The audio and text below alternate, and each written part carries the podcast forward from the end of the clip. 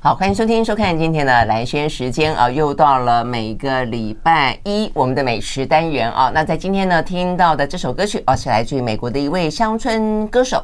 呃，这位是比较年轻一代的乡村歌手啊，长得很甜美，然后的话也得过格莱美奖的提名，好多次提名哦，什么新人奖啦、最佳专辑啦、最佳歌曲啦，那还应邀哦，就虽然没有获奖哦，但还应邀呢，在格莱美的典礼上面表演过蛮多次的哦。他叫做 Ingrid Andress 啊，那他的话呢。是扎扎实实的念过音乐学院出来的啊，但是呢，似乎对于古典的乐派呢，呃，不是那么的呃能够融入吧？哦，后来呢就决定退学，然后呢自己呢去寻求自己的音乐生涯。好，所以我们今天呢听到的歌曲啊，实际上他也自己闯出他的一片天。这首好听的歌曲叫做《Feel Like This》。OK，好，那听完这首好听的歌曲啊，我们也知道其实很多的路要自己走了啊。所以，我们今天呢，呃，现场邀请到的呢，呃，是在美食圈啊，这个在。台湾的呃烘焙界啊，这个事实上呢算是响叮当的人物啊，路也是他自己走出来的。他是呢陈耀迅，Hello，耀迅早安。好，兰萱姐好，各位听众大家好，嗯、我是陈耀迅。对呀、啊，陈耀迅的话，如果大家对于他最近啊的一些相关的新闻有曾经呃引发你的注意的话呢，应该是呃你推出蛋黄 蛋黄酥，然后秒杀吧？那真的是秒杀？几秒？我记得我看那个数字很很少秒，五秒吗？还是十秒？呃，今年的话大概在三十秒左右。三十秒，三十秒，好，OK，好，三十秒听起来比五，我想五秒咻一下就就没了，三十秒，但三十秒也很夸张，因为是好几万个，不是吗？对，对啊，哦，所以三十秒，所以显然的，呃，在线上去等待的就已经是就是好几万人同时上线，对，大概有超过五万人左右。真的哈，比我们那个直播的时候同时在线看的人 还多，所以大家引颈期盼。所以我觉得这个事情要这样，要让人家引颈期盼。然后这个一年可能只做几次，那可能会有几万人比较可能同时在线啊，真的很厉害。所以后来我还在想说，因为陈耀训最近最近出一本书啦，哦，那当然我就很值得来跟他聊聊。但是就会想到说，那聊这个叫做什么？蛋黄酥，蛋黄酥热潮推手，然后呢，聊完之后没有蛋黄酥可以买，我觉得也是一件，也是一件蛮残忍的事情啊，所以只好先预告一下，中中秋节会再出吧，哈。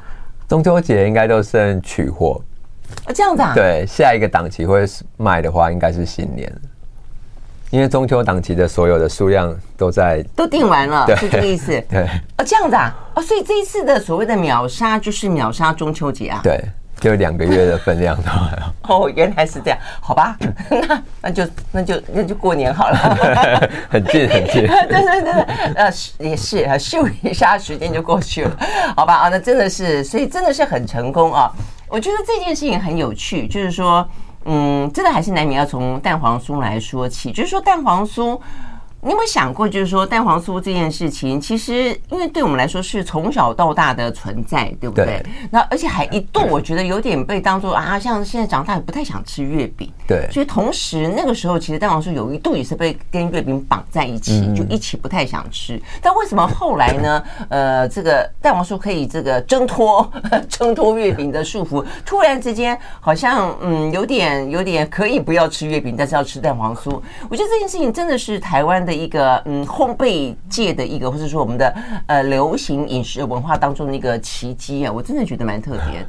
对啊，所以为什么像你，你为什么会想想要去做蛋黄酥？因为当我们知道陈耀旭他不只做蛋黄酥啦，哦，他拿下了世界呃这个冠军大赛之后，呃，在台台北来开了一个呃你们的面包铺嘛，对，你也去重新做，我们待会来聊台式面包，我觉得这也很有趣哦。但是蛋黄酥是很多人都在推，我知道，但你。蛋黄酥对你来说到底是什么意义？因为其实我本身是鹿港人，所以其实小时候我们就平常来讲，我们就会把这些酥类的糕饼当成是点心在吃。嗯哼。所以对我来说，可能平常会吃，那过节的时候，反而传统的中式的酥饼可能会比月饼更贴近我们儿时的那种中秋节的节庆的生活。真的、哦、对，okay, 那再加上踏入烘焙月饼好像也还蛮传统的啊。但是月饼不够贴近吗？是它的做法吗？我觉得月饼，因为有可能它到前几年比较流行的是港式的月饼，嗯，那它大部分会是以口味上的创新或者是差异性去做呈现，嗯。可是传统的中式糕点，像蛋黄酥，它可能的元素就是这样。嗯，它可能有口味上的差异的时候，它可能就不是蛋黄酥。Okay, 所以它只能那几样就是了，反而可以走的非常的长，非常的久。对，可是相对的要重新去诠释它的难度就会变得更高。嗯，因为它的原料就、嗯、就是不变的，很简单的，就四、嗯、呃三四个元素。对呀、啊，所以当时我觉得想要在面包铺里面做中秋节的第一个伴手礼，想要用蛋黄酥，所以我觉得哎、欸，它的酥皮的这个概念，嗯，其实跟我们面包里面的丹麦可颂类，嗯，对，是很相似的，嗯。但是过去我们因为可能销售的便利，当伴手礼的便利，其实都是用密封包装。嗯哼，那期限会拉的比较长，可能十四天到三个礼拜。啊，对对对。可是当消费者在吃的时候，它有可能就不是熟的。对，虽然它叫蛋黄酥。有道理，没错。那它可能就是比较柔软的。对。所以一七年的时候，呃，一八年我想要做的就是，我想要让蛋黄酥它跟它的名字一样，它是有